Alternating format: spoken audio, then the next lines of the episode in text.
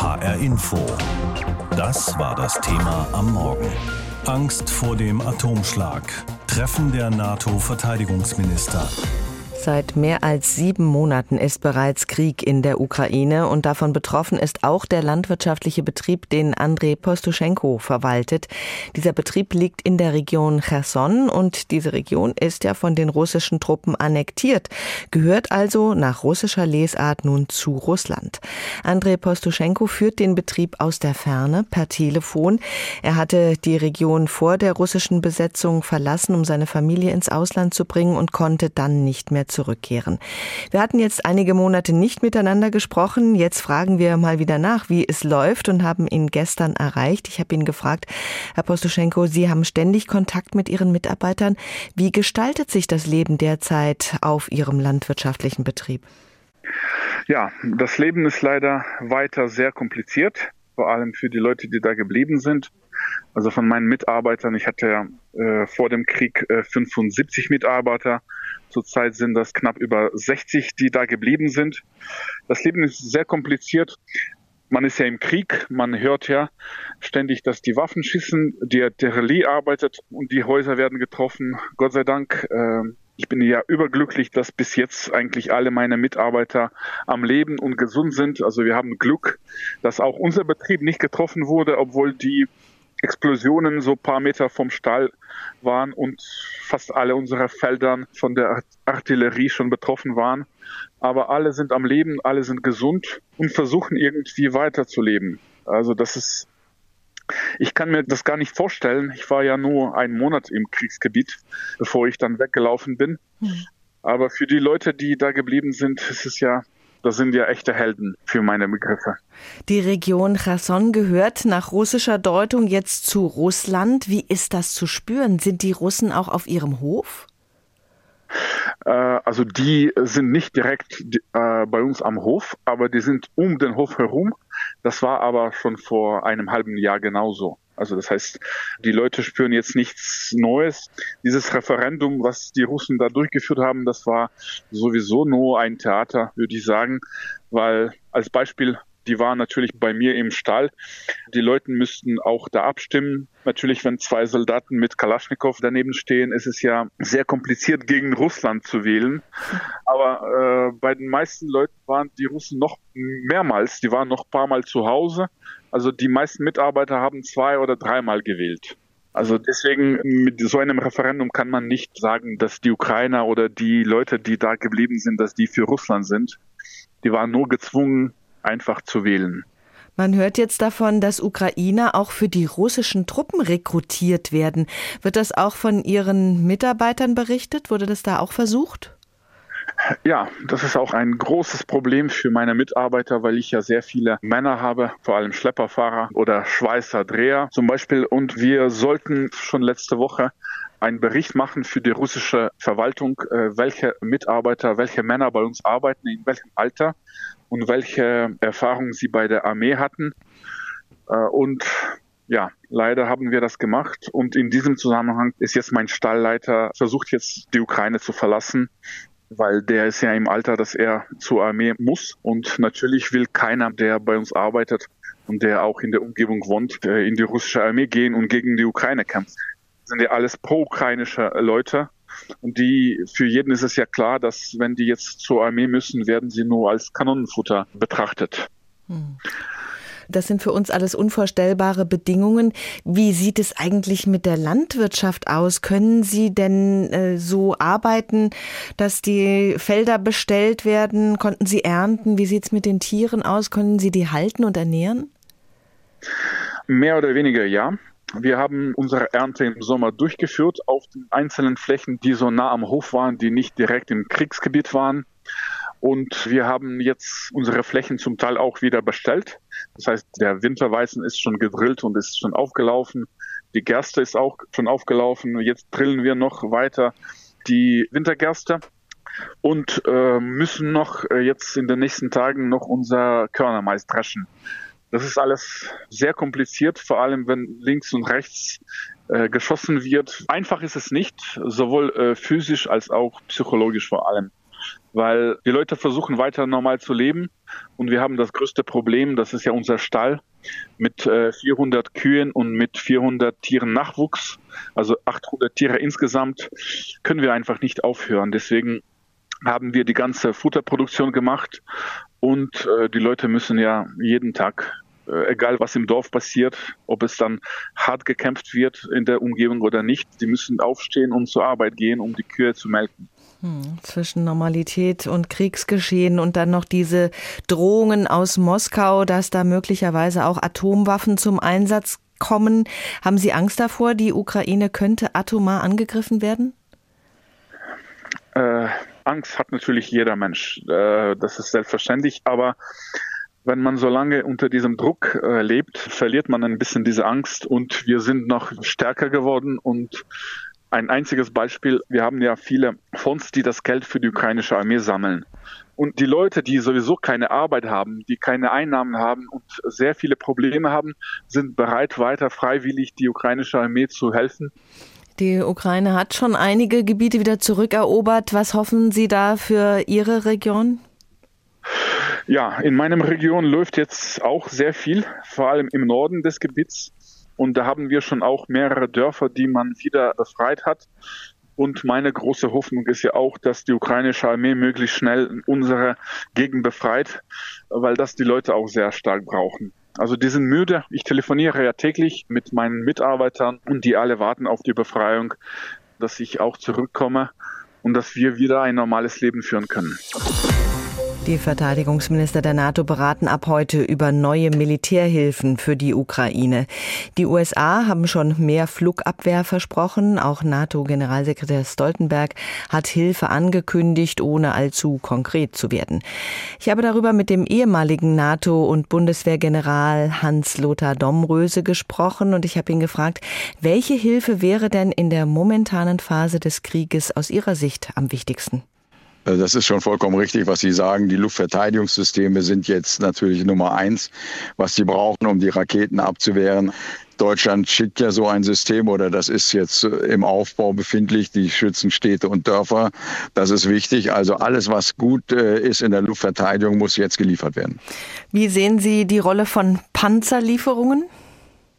Ja, schwere Waffen äh, wie Haubitzen, äh, Geparden und auch Panzer und Schützenpanzer brauchen die Ukrainer auch. An der Artillerie sehen wir ja, wie erfolgreich sie sind. An den Geparden sehen wir, dass keine Hubschrauber zu sehen sind von Russen. Das heißt, der wirkt alleine schon, dass er da ist.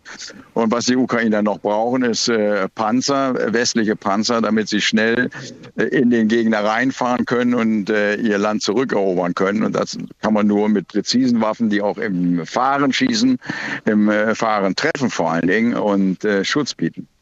Gerade aber bei den Panzern hat sich die NATO und insbesondere auch Deutschland bisher sehr zurückgehalten. Gibt es dafür aus Ihrer Sicht gute Gründe? Na gut, man will äh, nicht unnötig provozieren und der Panzer gilt ja als Angriffswaffe. Aber hier geht es ja um Rückeroberung. Es geht ja nicht darum, nach Moskau zu marschieren. Das ist ja völlig abstrus, so ein Gedanke. Also wir reden hier von 2000 Kilometer Schussreichweite von Rückeroberung. Und wenn man keinen Alleingang will, was ich völlig verstehe und auch begrüße, wie die Bundesregierung das macht, dann kann man sagen, wir können doch uns zusammentun mit der Leopard-Familie. Das heißt, die Nationen, die Leopard fahren, Spanien, Polen und andere Nationen zusammen gucken nach, was sie noch in der Industrie stehen haben oder was sie überhaben und schließen sich zusammen und sagen, wir liefern gemeinsam als Leopard-Familie, sagen wir X Leoparden ab sofort. Die Russen warnen aber schon mal, jede weitere Waffenlieferung werde es nur schmerzvoller für die Ukrainer machen. Das hat Kreml-Sprecher Dmitri Peskov gesagt. Halten Sie das für eine leere Drohung? Ich nehme jede Drohung ernst, aber man muss jetzt auch mal die Kirche im Dorf lassen. Der äh, Präsident, der russische Präsident hat ja 20 Mal bereits, 20 Mal mit der Atomwaffe gedroht. Nun reicht's auch langsam. Wir dürfen uns jetzt nicht vor lauter Angst jetzt gar nichts mehr machen lassen. Also diese Definition schwerer Waffen, die steht. Wir liefern schwere Waffen und es fehlt noch der Panzer und der Schützenpanzer. Also da hätte ich jetzt keine Skrupel, denen zu helfen, denn äh, wir sind Partei. Wir sind nicht Kriegspartei, aber wir sind Partei. Wir wollen, dass die Ukraine, dass die Demokratieform gewinnt und dazu brauchen sie um ihr Land zurückzuerobern, den Panzer. Die NATO startet nächste Woche Steadfast Noon, ein Manöver, bei dem die Verteidigung mit Atomwaffen geübt werden soll. Da ist Deutschland natürlich auch beteiligt. Wie dringend ist diese Übung? Wir haben über Jahre die atomare Bedrohung äh, nicht weiter geübt. Man muss alles üben, selbst die Fußballprofis üben jede Woche mehrfach, obwohl sie schon Profis sind und gewinnen bei Bayern München und andere Vereine. Also man muss das alles üben, bis hin zum politischen Entscheidungsprozess. Insofern halte ich das für sinnvoll. Man muss alles üben, äh, nur weil es hässlich ist, äh, sich mit dem Gedanken auseinanderzusetzen. Deswegen darf man das nicht wegschieben. Das ist ein wirklich hässlicher Gedanke. Wie gut wären wir denn momentan auf so eine atomare Verteidigung vorbereitet?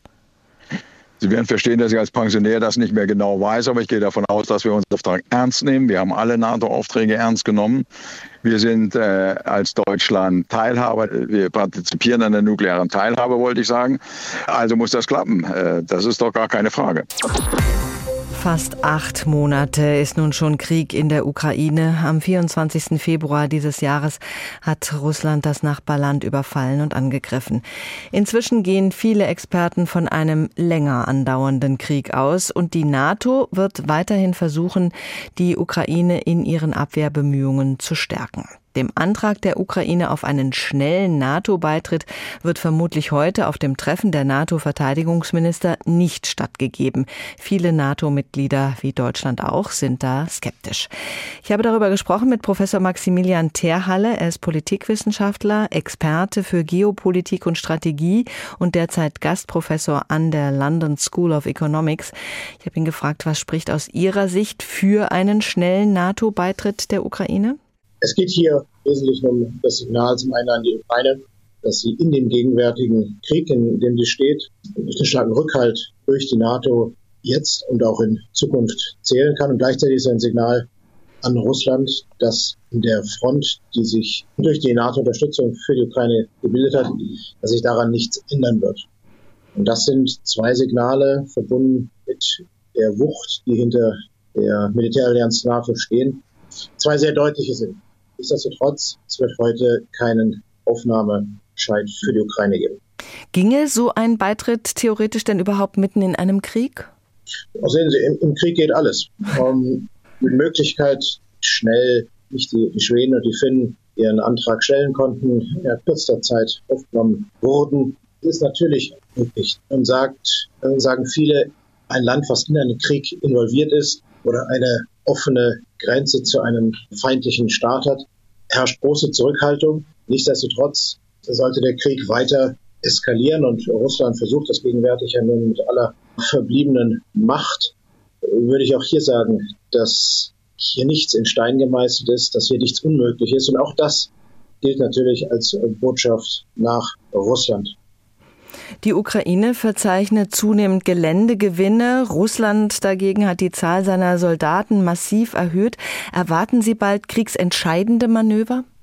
Also was wir sehen, ist insofern ganz, ganz spannend. Die Ukraine gewinnt auf dem Boden, sowohl an der Nord- als auch an der, der Südfront, erheblich an Boden. Dagegen hat die russische Armee gegenwärtig nichts dagegen zu setzen. Der gerade eingesetzte Befehlshaber für den russischen Krieg, Sergei Surovkin, der mit großen Worten und vielen brutalen Schlägen gegen einige freie Städte jetzt eingesetzt worden ist, besteht selber vor einer Vergangenheit, er war ja der Befehlshaber, die nicht gerade mit Erfolgen gesät.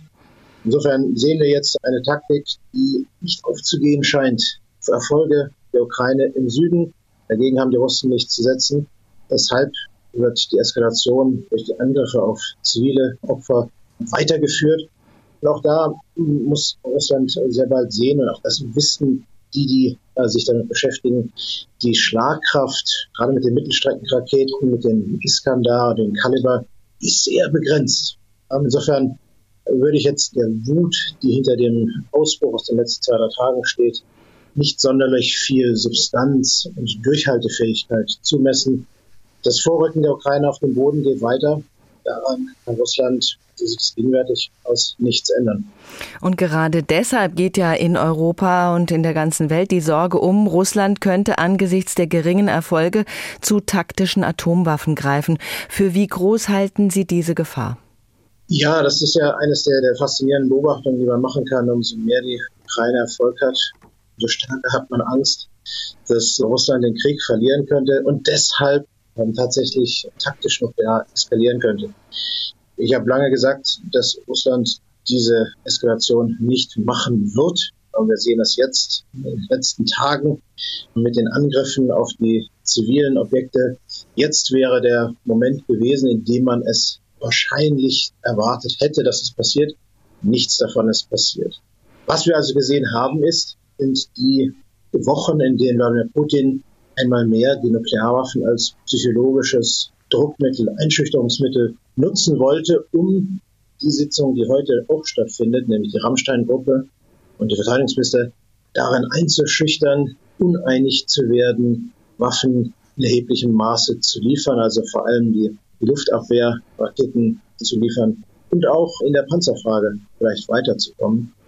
Das sind Fragen, die wollte er mit seinem psychologischen Druck, den er durch die Nukleardrohung aufrechterhalten wollte, versuchen. Ich glaube, er ist daran gescheitert. Die Amerikaner haben letzte Woche sehr deutlich den Russen gemacht, was passieren würde, wenn Russland dies tatsächlich täte. Nichts davon ist passiert. Das Kalkül von Putin ist nicht aufgegangen. Und ich sehe auch nicht, dass es in Zukunft aufgeht. Die NATO, deren stärkstes Mitglied natürlich die USA sind, trifft sich heute Abend in Brüssel, um aufs Neue zu beraten, wie der Ukraine weitergeholfen werden kann, aber es geht auch um eigene Schutzmaßnahmen. Nach den Sabotageakten auf die Nordsee-Pipelines hat NATO-Generalsekretär Jens Stoltenberg in Brüssel gesagt, jeder gezielte Angriff auf die kritische Infrastruktur der Alliierten würde eine geschlossene und entschlossene Antwort zur Folge haben. Ich habe unseren Korrespondenten Alexander Göbel in Brüssel deshalb gefragt, was Stoltenberg damit gemeint hat. Ja, die NATO will sich in die Lage versetzen, auf diese Bedrohungen auch schnell reagieren zu können. Konkret nach diesem mutmaßlichen Anschlag ja auf die Nord Stream Pipelines hat die NATO ihre Präsenz in Ostsee und Nordsee verstärkt. Sie hat sie verdoppelt im Prinzip. Stoltenberg hat von rund 30 Schiffen gesprochen, aber auch von Flugzeugen und, wie er es ausgedrückt hat, von Underwater Capacities, also Kontrollmöglichkeiten unter Wasser. Er hat offen gelassen, was darunter zu verstehen ist. Und du hast gesagt, Angriffe auf die Infrastruktur werden als besondere Angriffe eingestuft, die als so gravierend bewertet werden können wie ein bewaffneter Angriff. Das könnte natürlich im Extremfall Konsequenzen haben bis hin zu einem Bündnisfall nach Artikel 5 NATO-Vertrag. Und wie dringend es ist, sich entsprechend aufzustellen, sieht man jetzt an einer ja vielleicht weiteren möglichen Sabotage. Wir hören ja Meldungen, dass es offenbar auf polnischem Gebiet ein Leck geben soll an der Druschba-Ölpipeline, die von Russland ausgeht, ja Richtung Ost- und Mitteleuropa. Wir haben auch eben den US-Präsidenten gehört, der versucht, die Debatte um den Einsatz von Atomwaffen wieder einzufangen. Wie geht Jens Stoltenberg eigentlich mit dieser Debatte um? Also er konzentriert sich darauf, diese Bedrohung durch Russland darzustellen, zu benennen. Ähm, sein Job ist es ja nicht, diese diplomatischen Fenster auszuloten, wie ein Mitgliedstaat, wie die USA, also der einflussreichste natürlich, das vielleicht gerade so ein bisschen tun. Stoltenberg sagt, wir haben es mit einer Strategie zu tun, die heißt, Landraub mit nuklearer Erpressung absichern. Und diese nukleare Rhetorik äh, Russlands benennt Stoltenberg eben als gefährlich und unverantwortlich. Deswegen beobachtet die NATO diese Strategie sehr genau, während sie die Ukraine eben auch äh, ja, in die Lage versetzt, sich militärisch und logistisch auch zu verteidigen. Gleichzeitig verliert man auch die Hauptaufgabe nicht aus dem Blick. Das gehört ja auch dazu, der Schutz des Bündnisgebiets. Stichwort Ostflanke der NATO, Stichwort auch dieses große Manöver, das nächste Woche beginnt zur Verteidigung des Bündnisgebiets mit Atomwaffen. Das ist eine lang geplante Routineübung Abschreckung, aber vom Timing her dient das natürlich auch der Abschreckung. Die bekommt jetzt nochmal eine ganz andere Symbolik. Die Ukraine will ja so schnell wie möglich NATO-Mitglied werden. Die NATO hat eigentlich schon eine Absage erteilt, aber wie steht man zu diesem raschen Beitritt, zu diesem Antrag der Ukraine generell? Also es gibt zwei Ebenen, würde ich sagen. Die eine ist die grundsätzliche. Der NATO-Generalsekretär betont immer wieder, fast schon gebetsmühlenartig, NATO-Mitglied werden zu wollen, ist die freie Entscheidung souveräner Staaten. Die andere Ebene ist aber eine ja, realpolitische, würde ich sagen. Außer Litauen, das sich jetzt gerade wieder für einen Beitritt der Ukraine ausgesprochen hat, sehen es eigentlich alle so, dass ein schneller Beitritt der Ukraine ja, einem Frieden vielleicht sogar eher im Weg stehen könnte, weil der Kreml eine NATO-Mitgliedschaft der Ukraine nicht akzeptieren würde. Also das ist nicht meine Meinung, sondern eine Position der NATO. Und da lässt man sich das mit dem Beitritt der Ukraine auch absichtlich offen, denke ich, um gegebenenfalls diplomatischen Spielraum zu haben, weil man eben weiß, Putin wird sich nicht vorwerfen lassen wollen, die Ukraine zum NATO-Gebiet gemacht zu haben, sozusagen. Außerdem, wenn die NATO jetzt Fakten schaffen würde, wäre sie dann Kriegspartei, müsste also gemäß Artikel 5 einem Bündnispartner namens Ukraine dann auch beistehen. Weißt du schon mehr darüber, welche Hilfspakete, neuen Hilfspakete für die Ukraine bei dem Treffen heute geschnürt werden könnten? Also es geht nochmal um diese Langstreckenbombardements auf Kiew und andere Städte. Da sind weitere Raketenschutzschirme im Gespräch. Deutschland hat ja schon ein solches System geliefert namens Iris-T SLM. Aber es dürfte auch gehen um Zusagen von anderen Waffen von Mitgliedstaaten, äh, Logistik, Material. Stoltenberg war da sehr klar und hat unterstrichen, NATO stands with Ukraine as long as it takes. Also die NATO ist an der Seite der Ukraine, solange das auch nötig sei. Und darum wird es heute gehen, welche konkreten Pakete dabei rauskommen muss man dann am Ende schauen. HR Info. Das Thema. Wer es hört, hat mehr zu sagen.